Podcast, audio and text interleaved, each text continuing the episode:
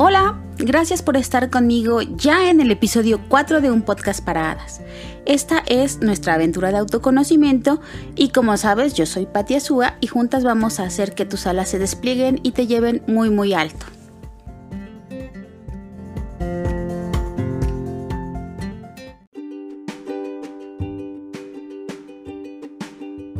Hola, bienvenida a un podcast para hadas, el lugar donde encontrarás algunas herramientas y consejos para desplegar tus alas y alcanzar tus metas personales.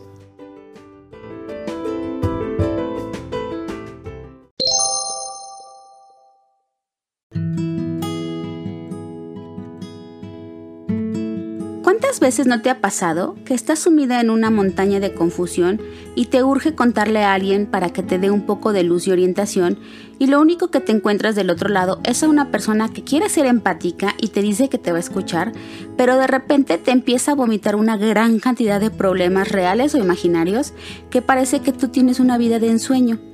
¿O qué tal este otro escenario? Estás con alguien de tu entera confianza y quieres empezar a contarle cómo te está yendo pero cada vez que dices algo y lo escuchas en tu propia voz, sientes que no era tan importante como lo creías, te avergüenzas y concluyes la plática diciendo algo como, bueno, de todas formas no era tan importante. Aunque después de eso te sientes terriblemente mal porque aunque no te estabas quejando, tú sentiste que eres una gran tonta al momento de platicar con alguien más lo que según tú te está torturando. ¿Por qué nos pasa esto?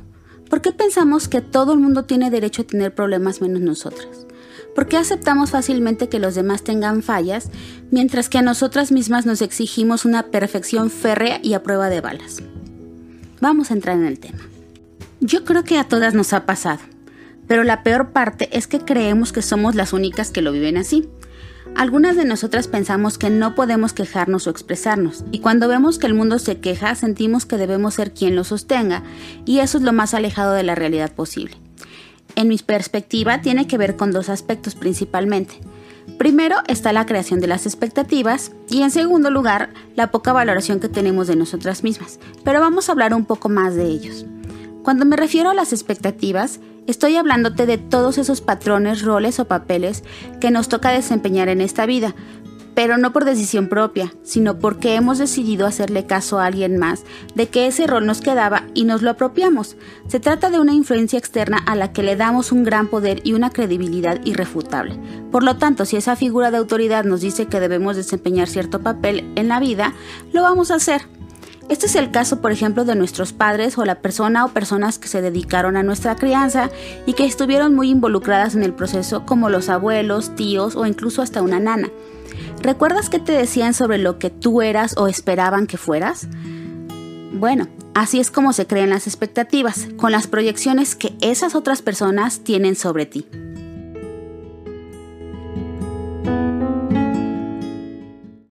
Ejemplos hay millones, desde el clásico pórtate bien, que es tan ambiguo como peligroso, hasta cosas más terribles que quizás te fueron desconectando de tu propia esencia. Este pórtate bien en un entorno puede significar haz lo mejor que puedas, mientras que en otro puede ser casi una sentencia si haces algo que está fuera de los estándares de portarse bien, entre comillas. Ya platicamos un poco del entorno en el episodio 1 y cómo afecta la forma en que nos comunicamos y percibimos la realidad, por lo tanto es importante siempre tenerlo en cuenta. El problema de estas expectativas es que cuando eres niña y estás explorando cómo es tu vida y cómo tu persona va a encajar en el mundo, una frase tan inocente como pórtate bien puede hacer que decidas no decir nada de lo que te sucede en realidad por miedo al juicio y al rechazo. Las niñas bonitas no hacen berrinche. Esa frase me la dijo mi abuela un día en su casa cuando estaba haciendo un drama colosal. Lo que mi abuela no supo es que en ese momento yo decidí no ser una niña bonita, sobre todo, claro, para fastidiarla. Por lo que mi berrinche se hizo aún más grande. Sin embargo, dentro de mi mente había una decisión más grande que tomar. No podía ser bonita y berrinchuda. Tenía que ser una u otra. Así es, cuando somos pequeñas empezamos a decidir dónde nos queremos poner con base en esos señalamientos con el fin de complacer y de ser aceptadas. En mi caso fue el contrario. ¿Soy callada o soy explosiva? ¿Soy alegre o soy recatada? ¿Soy yo misma, soy auténtica o soy complaciente con los demás.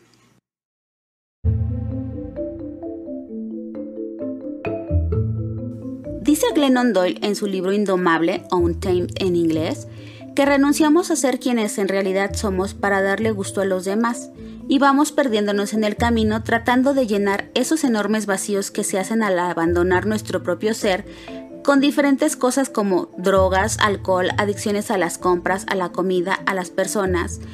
Y yo agregaría también que generamos adicción al drama en algunos casos y a la complacencia de los demás, y también adicción a la valoración externa.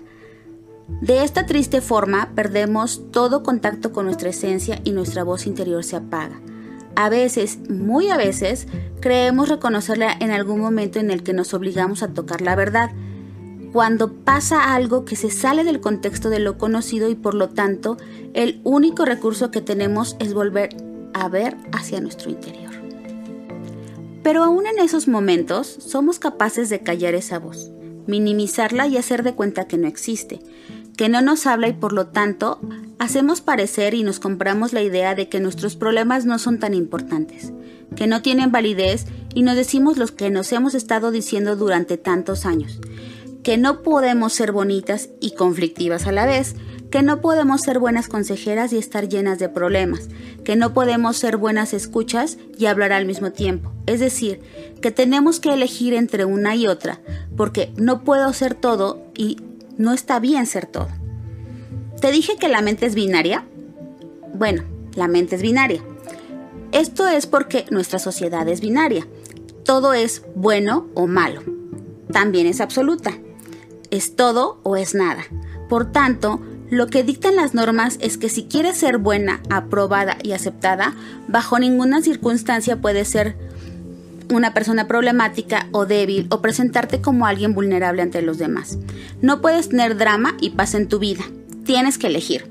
Esa es la norma social. Y por lo tanto, esto es a costa de callar tu voz, de esconderla para ser perfecta para estos parámetros que fueron impuestos por alguien más. Todas esas expectativas que se van creando en torno a nosotras apagan nuestra voz y la sumen en el olvido.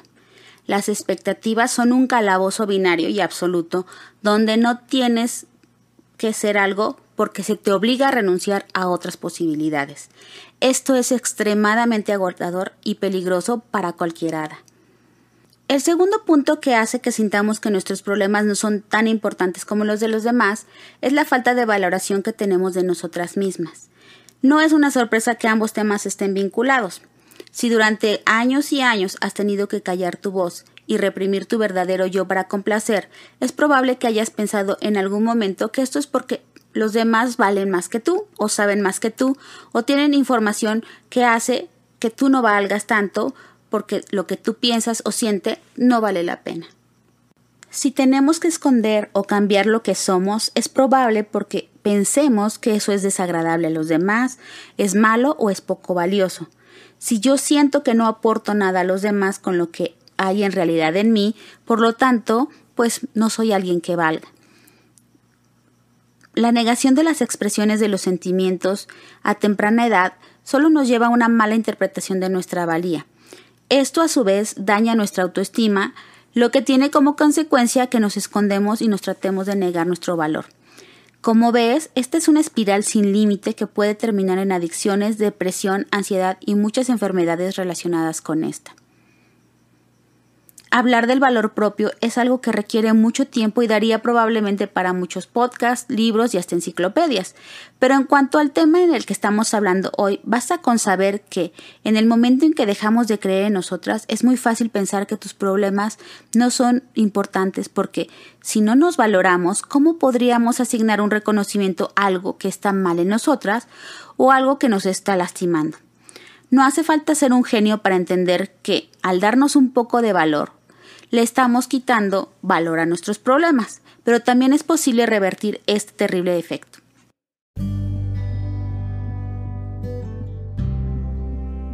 ¿Qué podemos hacer entonces cuando sentimos que nuestros problemas son menores a los de los demás? Bueno, aquí tienes los cinco puntos prácticos que te ayudan a sobreponerte en esos momentos en que sientes que cuando platicas tus problemas no son relevantes. Número 1. Sé selectiva. Así como no vas con cualquier médico para ver tu salud ginecológica, no le cuentes a todo mundo lo que te pasa o lo que sientes. No busques empatía en lugares donde sabes que no la vas a encontrar. Abrirse y ser vulnerable es un acto de profunda intimidad. Alguien que te valore, que te aprecie, ese es el candidato o candidata ideal para escucharte, pues te dará el espacio que necesitas y aunque use ejemplos de su propia vida, entenderá lo que estás pasando. Confía en tu intuición cuando elijas a esa persona que será tu confidente. No todas tus amigas son gente de confianza, aunque tengas años de conocerlas o conocerlos, o aunque conozcas a toda su familia. Si algo no te late o sientes que esa persona no es la indicada, por favor, no le cuentes. Número 2. Escribe lo que sientes. Sí, así es, tienes que escribirlo y si puedes, también léelo en voz alta. A veces, en medio del dolor nos llenamos de idea y lo primero que se nos viene a la cabeza y a la boca puede ser no el problema realmente que nos aqueja.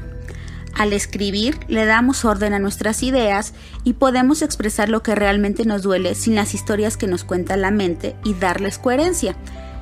Si te resulta muy doloroso hablarlo, puedes pedirle a la persona de tu confianza que lo lea y que te dé su opinión sin necesidad de decirlo con tu propia voz. Llevar un diario también es una gran idea para darle su debido lugar a nuestras ideas y a nuestros sentimientos.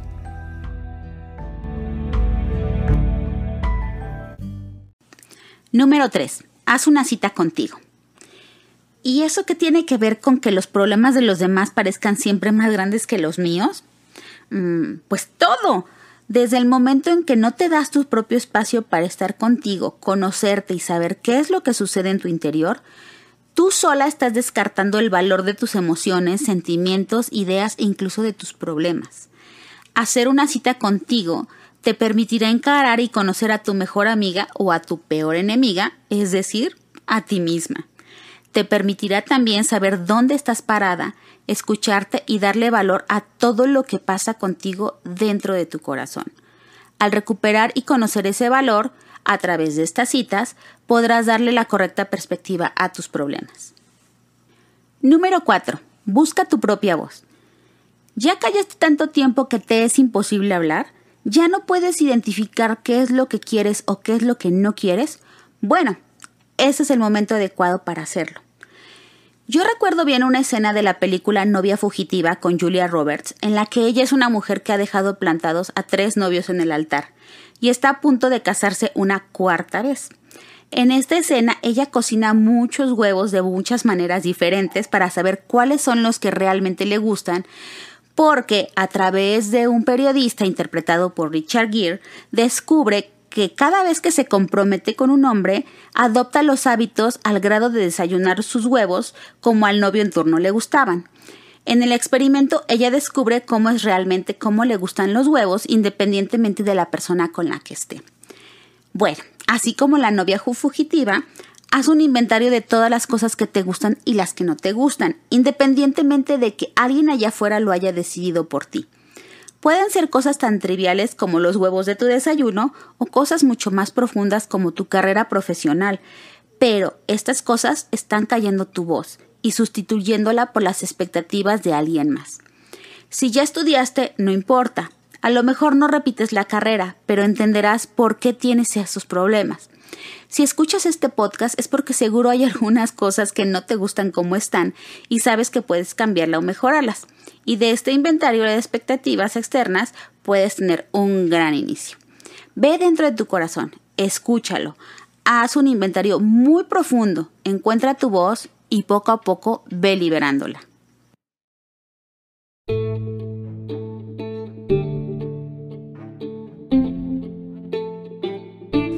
Número 5. Busca ayuda. Cuando la idea de hacer este inventario te resulte tan aterradora, sabemos que hay algo escondido en lo profundo que debemos llegar y que pues no estamos seguras de poderlo hacerlo solas. Entonces es el momento de buscar ayuda. Si crees que destapar la coladera y dejar expuestos tus miedos y tus problemas más profundos es un atentado a tu integridad, o al menos así se siente, es importante que busques la ayuda de un profesional de manera inmediata. un terapeuta, un coach, un gurú, el pastor o sacerdote de tu comunidad, un profesional de la salud mental o emocional, Cualquier persona que esté capacitada para ayudarte es un gran recurso. Si te avergüenza exponerte, te tengo buenas noticias. La terapia en línea también existe y es muy accesible en precios y horarios. Recuerda que tienes que dar espacio a tu voz y encontrar tu valor. Es ahí donde está el éxito, la magia. Tu voz es grande y está luchando por salir. Deja que haga eso. Permítete expresar tu lado vulnerable y generar conexiones valiosas con los demás, pero primero que nada, contigo misma. Todos tenemos problemas, algunos parecen más grandes que otros, pero el tamaño de estos no se puede medir por sus causas, sino por las consecuencias que te dejan. Si se siente, es real. Así de fácil. Así que, aunque pienses que tu problema es pequeño comparados con los que tienen otras personas, si te está dejando secuelas, hay que tomar medidas inmediatas para solucionarlo. No importa que sientas que te ahogas en un vaso de agua. Si te ahogas, te ahogas y punto. Necesitas canalizar ese dolor y esa energía en algo mejor, de preferencia en algo productivo. Y es ahí, te repito, donde sucede la magia y donde nacen los milagros.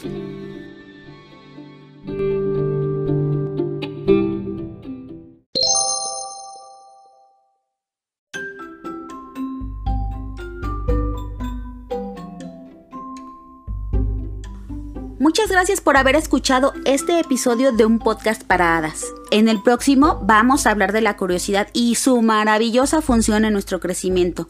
No te lo puedes perder. Esta semana tienes como tarea escuchar tu voz y no callarla, dejar que se exprese para dimensionar tus problemas y dejar de verte como un cero a la izquierda. Yo soy Patti Azúa y te espero dentro de 8 días de nuevo para seguir extendiendo nuestras alitas y llenar el mundo de magia. Muchas gracias, cuídate. Bye bye.